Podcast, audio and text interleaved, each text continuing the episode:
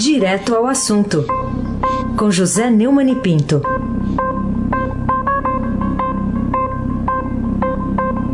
Oi, Neumani, bom dia. Bom dia, Raíssen Abac, o craque. Bom dia, Almirante Nelson e o seu pedalinho. Bom dia, Bárbara Guerra. Bom dia, Juliano. Bom dia, Clã Bonfim, Manuel Alice e Isadora. Bom dia, melhor ouvinte, ouvinte da Rádio Eldorado 107,3 FM. Abac, o craque. E o bom dia para Carolina Ercolim. Bom dia, Carolina Ercolim. Você não está de férias? Bom dia. Agora só, sei lá, meio do ano, acho que deve vir uma. Ah, tá bom. Tá bom. Seja bem-vinda, seja bem-vinda. Vamos lá. Vamos lá, Neumann. Você sabe que a Lava Jato tem, tem lá em Curitiba, que é a base principal, mas tem alguns braços, né? Por exemplo, lá no Rio de Janeiro, que tem muita visibilidade. E aqui em São Paulo também tem Lava Jato, só que parece que aqui a visibilidade é menor. Vamos pegar um, um caso específico aqui. Aqui em São Paulo, nada foi descoberto de ilícito nas relações entre a Telemar Oi e as empresas do Fábio Luiz Lula da Silva, mas em Curitiba foi diferente. Por que essa diferença, Neumann? Inclusive, o pessoal da defesa está dizendo: olha, mas tanto tempo, foi tudo vasculhado eles estão se baseando exatamente no fato de que a Lava Jato de São Paulo é um fracasso. Agora, dá para explicar isso? Eu não consigo entender. A verdade é que, como você falou, muitos anos depois, é, eu citei isso no meu livro, essa guerra das teles, depois a, a questão da supertele, verde e amarela, a lei Terezoca, que virou Telezoca, né? Há oito anos meu livro foi lançado e só agora é, a, o Ministério Público e a Polícia Federal da Lava Jato conseguiram pôr a mão é, num HD com um terabyte, né? E encontrando as conversas do Eurico Teles, presidente da Oi, com é, Luiz, é, Fábio Luiz Lula da Silva, Lulinha, o Jonas Suassuna, Fernando Bittar e o Calil Bittar, irmão dele. Aliás, a, a revista Veja publicou e, e o, a junta comercial confirmou que o Jonas Suassuna saiu é, da sociedade com o Lulinha. Né? Tá na Folha hoje. Pois bem, é, o, o Luiz Vassalo, a Pepito Ortega e o Fausto Macedo, lá no blog do Fausto, em furos diários, estão abrindo agora essa caixa preta da Supertele do Calote, Oi Telemar e a Game Corp do Lurinha, investigados na operação da PF Mapa da Mina. É, então, essa, essa, investigação é da Lava Jato de Curitiba, porque o Ministério Público de São Paulo nada apurou e pediu arquivamento. Por isso que a defesa vive dizendo isso. Não acharam nada. O relatório publicado por, da Polícia Federal, publicado pelo Estadão em 13 de janeiro de 2019, analisa 25 índices arrecadados na sede da GameCorp, na sua maioria contratos com a Oi. Ah, chamou a atenção da Pepito Ortega e do Fausto Macedo um contrato assinado em 24 de abril de 2008, um montante de, mensal de 450 mil reais. Né? Unindo os pontos, a Supertele foi anunciada em 25 de abril de 2008. A Operação Mapa da Mina investiga 132 milhões de reais transferidos pela Oi à Gamecorp, em contrapartida a diversas decisões favoráveis à Oi, incluindo o marco regulatório, a lei de pai para filho, que foi assinada pelo Lula e permitiu a criação da Supertele Verde e Amarela, que virou a Oi, que quebrou. Essa caixa preta está sendo aberta e levará a outras aberturas. As investigações de Curitiba avançam e Marcos Schroeder, o ex-executivo da Oi, testemunho ocular dessa história, é, vai revelar o mapa da mina, como se espera, com aquilo que nós já comentamos aqui, a delação das delações. Carolina Ercolim, tintim por tintim. Tem notícia aqui no Estadão, a manchete a Câmara ignora Supremo e reintegra o deputado acusado de corrupção, né? Queria saber que motivos você acha que esses deputados tiveram para absolver os coleguinhas, né, ou o coleguinha Wilson Santiago do PTB de seu estado, a Paraíba. é, não é só do meu estado, é do meu município. O Iraúna, pequena cidade lá, da, da qual saíram a Luiz Erundina e o Barro de Alencar. Você não conhecia o Barro, mas o, o, o Rai você conheceu. Uhum, a Rai Tupi fazia grande sucesso. Agora entrou no mapa da corrupção, né? Através do seu prefeito, foi flagrado, o João Bosco Fernandes, foi flagrado com é, dinheiro na cueca como aquele assessor do Zé Guimarães, o capitão Cueca, então ele virou subtenente Cueca. Né? E, na verdade, o que, tá, o que aconteceu na Câmara em relação a essa decisão, Carolina, é muito simples. Lembra do efeito Orloff? Eu hum. sou você amanhã. Né? Aí todo mundo é, cancela o, o, o afastamento porque está pensando no próprio afastamento. Você vê pela, pela maioria espetacular: 233 votos contrários ao afastamento 170 favoráveis, 7 abstenções. O Estadão está dando a lista, viu? Quem votou como. Para que o Santiago continuasse impedido de exercer o mandato, eram necessários pelo menos 257 votos. O deputado foi afastado em dezembro por um liminar do decano, o ministro Celso de Mello. Né? Denunciado por corrupção pela Procuradoria-Geral da República, é alvo da Operação Pés de Barro. Pés de Barro que cabe em cada é, deputado que votou contra esse afastamento. Né? Distribuir 1 milhão e 200 mil reais em propinas em obras superfaturadas de uma adutora, é, de um açude, que, é, açude de Capivara, para a cidade de, vizinha de São João do Rio do Peixe, que a Globo insiste em chamar de São José do Rio do Peixe. É, isso eu conheço bem, viu? O nome do açude lá que tiram a água é do meu bisavô, Alexandre Moreira Pinto.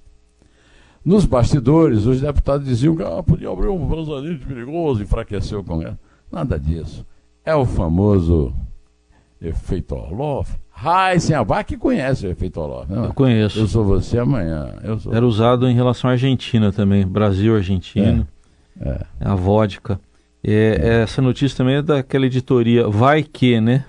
Vai que. Vai que é. me pegam. Vai que. O, o Neumann, vamos dar a notícia aqui, a gente deu a notícia já, mas queria o seu comentário. Taxa de juros cai a 4,25% ao ano, a menor da história. É o título aqui da chamada publicada na primeira página do Estadão. Qual a importância dessa redução aí, que é mais uma marca histórica? A importância é muito grande. Eu me lembro muito, viu? Vamos tocar um pouco aqui o violino, né? Hum. é, da, das minhas reuniões, eu participava né, das reuniões de editorialistas com o Rui Mesquita, que já, infelizmente já não está mais entre nós. Hum. Mas o Rui é, vivia, batia muito nessa questão do juro, do juro alto, o Brasil recordista de juro alto, nós vivíamos fazendo editoriais, etc. Bom, é um dado histórico. É, um ano e um mês do governo Bolsonaro, ele conseguiu uma reforma da Previdência, e conseguiu agora uma taxa básica de juros histórica de 4,25% ao ano. É, agora, não podem dizer que foi o Congresso que conseguiu, né? mas a má vontade com o Bolsonaro, ele, ele contribui muito, mas a má vontade com o Bolsonaro na chamada mídia é realmente fantástica, porque é, é um feito extraordinário, merece bater um pouco de caixa e ninguém lembra isso, né? Que é, o título está lá, fato histórico, e o Bolsonaro não é nem referido, né? É, o, o, a, as projeções broadcast ouviram 58 instituições e 47 esperavam por esse corte de 0,5%, né? Para 4,25% ao ano. 11 pessoas aguardavam manutenção, mas aí a maioria estava certa, né? É, o corte ocorre num momento de preocupações com o crescimento econômico global depois da epidemia do coronavírus atingir a China, um dos principais parceiros comerciais do Brasil. Fica o registro.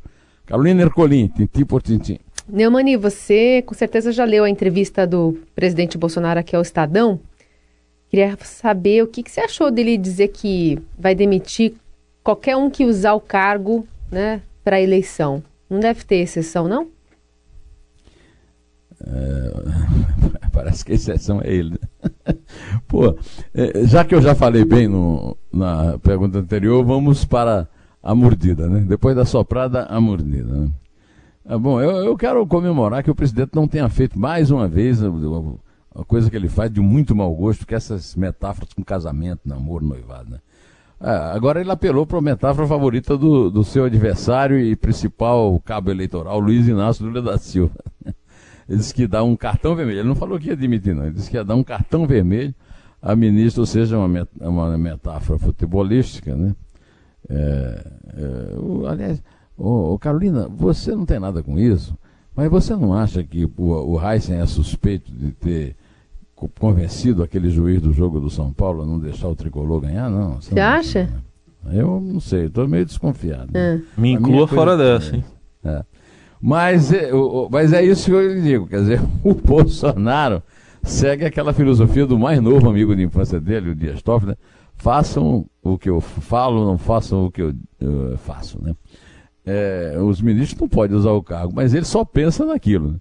É, dia e noite, só, eu inclusive escrevi um artigo que saiu ontem na página do Estadão mostrando que é, o, a volta do Sérgio Moro à, à, possibilidade de vir a ser ministro é, obedece a um critério de é, jogo eleitoral, né? Briga eleitoral, é tirar o Sérgio Moro da parada, o que atende a ele e atende também ao Senado e à Câmara, que são inimigos mortais do Sérgio Moro e que estão lançando a candidatura do Sérgio Moro. Então, é, é, é a história da, da, da carochinha. Né? Ele, inclusive, ele, na, na, entrevista que ele deu a, a Jussara Soares, é, exclusiva, né, que saiu é, depois da cerimônia que marcou os 400 dias do governo no Palácio do Planalto, ele, ele prometeu que vai sair uma reforma tributária que em 30 anos nunca foi feita e que não importa quem vai ser o pai da criança. Eu acho que está tudo certo aí. Quanto à questão da indicação do Supremo, ele confirmou o meu artigo é, é, sem falar dele, nem sem falar, claro, na, na, naquilo que o artigo faz, que é muito veneno, de transformar a indicação para o Supremo numa jogada eleitoral, que é essa aí. Aí ele já disse que vai ser reeleito, que vai ter quatro vagas, vai dar para o Moro, para o André Mendonça e para o Jorginho, e ainda sobra mais um, né? É isso aí. Vai se aqui, o craque. Ô Neumann, vamos falar aqui de uma outra notícia, é, que é a crítica de ministros lá do Supremo. O título da manchete Estadão aqui, a manchete Estadão é Ministros criticam lista tríplice e mandato fixo no Supremo, está aqui na página 8 do Estadão. É, é um, uma proposta de emenda à Constituição que está em andamento lá no Senado. É, e já os três ministros, dessa vez não é de bastidor a informação, não, são três ministros que se manifestaram publicamente. O que, que você diz dessa manifestação? Eu tenho grande respeito pelo senador Lazier Martins, essa proposta dele entrou em 2015. A, a, a, proposta tem um defeito grave, gravíssimo, que é, é e onde os ministros do ministro do Supremo estão pegando, né? que é um veso corporativista. As entidades, principalmente a Ordem dos Advogados do Brasil, que há muito tempo deixou de ser uma entidade séria e passa a funcionar como é, sindicato de advogado criminalista bacana, né? e indicarem uma lista tríplice para o presidente. Eu sou contra essa história de lista tríplice. E contra também o fato de desviar a responsabilidade do Senado. Hoje nós temos o pior Supremo da história e poderá piorar muito se entrarem André Mendonça e, e, e Jorginho, os, os preferidos do clã Bolsonaro. Né?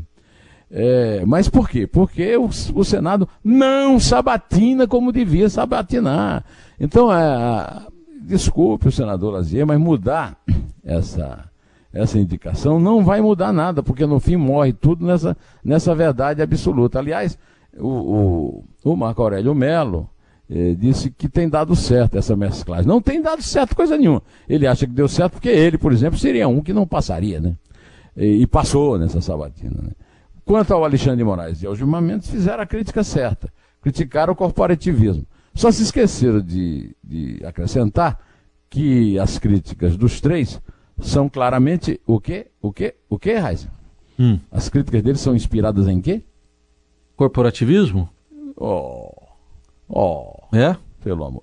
Pelo amor de Deus. Raíssa Abac, o maldoso. Eu não. Maldoso, Raíssa Abac. Imagina se os ministros são corporativistas. Ô, ô Raíssa, eu vou ter que explicar que isso aqui é ironia. Porque. Acho que deu para entender. Não, não dá não. Olha, eu fiz uma piada que o Lula era super católico, Ah. apesar de não ser muito fã do oitavo mandamento, oitavo, né? Não roubarás.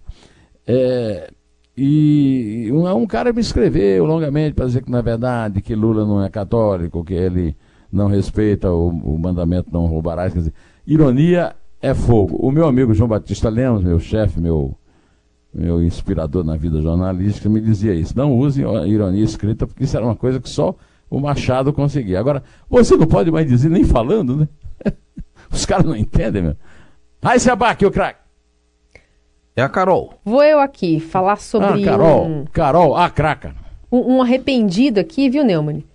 A Justiça autorizou no último dia 24 a progressão para o regime semiaberto do ex-juiz federal João Carlos da Rocha Matos.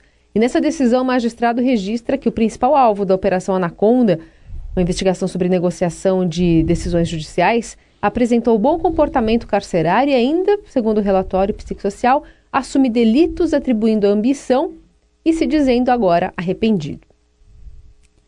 Eu falei no Rui Mesquita, hoje vou falar de novo. Era um assunto constante da gente, esse Rocha Matos, né? Porque ele, inclusive, processou o Rui e tal. É, mas é o fim da picada, né? Tem sempre. Eu, aí, aí eu vou voltar a dizer que a maldade do Reis pode ter alguma razão. Só pode ser corporativismo uma decisão dessa, né? O Léo Arcoverde, do G1, deu essa notícia, a notícia foi confirmada pelo Estadão. E que caso não tenha falta disciplinar, o Rocha Matos poderá passar o dia fora da cadeia, voltando para o presídio apenas para dormir. Ora, ora. É, segundo o, o- a decisão do, do Lima, o ex-juiz disse assistente social que possui planos futuros de trabalhar com o filho advogado. É, o único comentário que eu posso fazer sobre isso, o meu amigo Eisenbach, é, Ui. pelo amor de Deus! Você que era Vamos lá? aquele outro. Ha, ha, ha. Ha, ha, ha. Vamos. Vamos falar agora de um outro assunto aqui. Você está acompanhando que tem uma pressão aí de deputados para pelo afastamento do ministro da Educação Abraham Weintraub do comando lá da- do ministério. Você acha que pode ter algum êxito essa iniciativa? É, eu duvido muito que é uma clara interferência no, no trabalho do. Isso aí é uma clara prerrogativa do presidente da República. Você sabe que eu sou o maior crítico aqui do. do. do Weintraub. como é que chama? Abraham, Abraham Weintraub. Weintraub. é. Você, como é primo, então você sabe pronunciar bem esse nome. Né? Você é primo, né? É, agora, às vezes a gente- eu, eu- eu passo até a simpatizar, né? Essa pressão é estúpida. E aí eu, eu- eu relembro aqui o. Você conhece o senador Humberto Costa? Sim, Conhece? conheço. conheço. Conhece? Pernambuco. Sabe o, apelido, sabe o apelido dele lá em Pernambuco? Ó, qual é? Melhor não dizer. É um certo, aí eu não digo a palavra, mas você lembra, faz uma conta, uma o nome dele é Humberto, um certo, troca o C pelo B e tudo bem. Então, esse cara disse o seguinte, que esse, esse Abraham vai entrar, é, é um ignorante, não sabe que Kafka foi um grande filósofo. Hein? Será que eles querem demitir o Weintraub? Por que, que eles não caçam o, o- um certo... hum, por absoluta ignorância. O idiota Kafka foi eh, produziu o, o adjetivo kafkiano em várias línguas, exatamente porque era um, um, ah, o absurdo era o assunto dos seus romances, imbecil. Aliás, eu aconselho a leitura do, da crítica que saiu no Aliás, no Estadão Domingo. Aliás, conse- aconselho a saiu a respeito do livro novo do Ian McEwan. É, Isabel é louca por um livro chamado Encurralado, que é o Hamlet adaptado a um feto, né? E agora saiu esse que é o, o Sam. Sabe quem é o Sam? O Sam é uma barata que virou gente e terminou primeiro-ministro da Grã-Bretanha. É, qualquer semelhança com o Boris Johnson é mera coincidência de ficção. Carolina Ercolim, tintim por tintim. Vamos falar também sobre o que aconteceu ontem nos Estados Unidos. O presidente Donald Trump foi absolvido do processo de impeachment lá no Senado. Não era, era, não era muita novidade, né, o que ia acontecer. Mas queria saber a sua opinião, a sua avaliação sobre depois a postagem também do presidente Trump no Twitter. Ô Carolina, isso aí está escrito nas estrelas, né? Qualquer um. Aliás, eu não precisava nem dar essa opinião, porque eu ouço o Roberto Godoy dando entrevista para vocês todas segundas, quartas e sextas, e esse assunto foi é, devidamente esmiuçado para nosso, é, nossos melhores ouvintes. Muito bem, né? De qualquer maneira, né, eu queria só em, em, usar uma, um argumento que eu ainda não ouvi o Roberto dizer, pode ser que ele tenha usado e eu não tenha ouvido, é que é o seguinte: o Trump ele é, não tem apenas a maioria no Senado, ele tem. A, é, como o, é como o Bolsonaro. O Bolsonaro, é, se continuar a, a, temperatura e a pressão atuais, será eleito com os pernas, reeleito com os pés nas costas, porque o melhor eleitor dele chama-se Luiz Inácio Lula da Silva. A perspectiva que o Lula dá de poder nessa fantasia da esquerda é o maior cabo eleitoral do Bolsonaro. E o maior cabo eleitoral do Trump muito mais do que o eleitor lá do, do, do como é que chama, do, do cinturão do, da ferrugem e tal, é, são os democratas. O Partido Democrata se entregou a uma ideologia marxista estúpida e, e a, a, a, um projeto de politicamente correto que ele levou o partido para a catacumba. Esse projeto de impeachment do, do, do Trump é apenas, ah, digamos assim, a parical que o, que o Partido Democrata joga na sua na própria sepultura. Pelo amor de Deus. Então, não há mais o que comentar que o Roberto Godoy não tenha comentado, a não ser talvez essa conclusão, que o Partido Democrata é um lixo. Aliás, é o resultado da esquerda americana, que é o lixo do lixo. Vamos contar? Vamos lá. É três? É dois. É um. Em pé.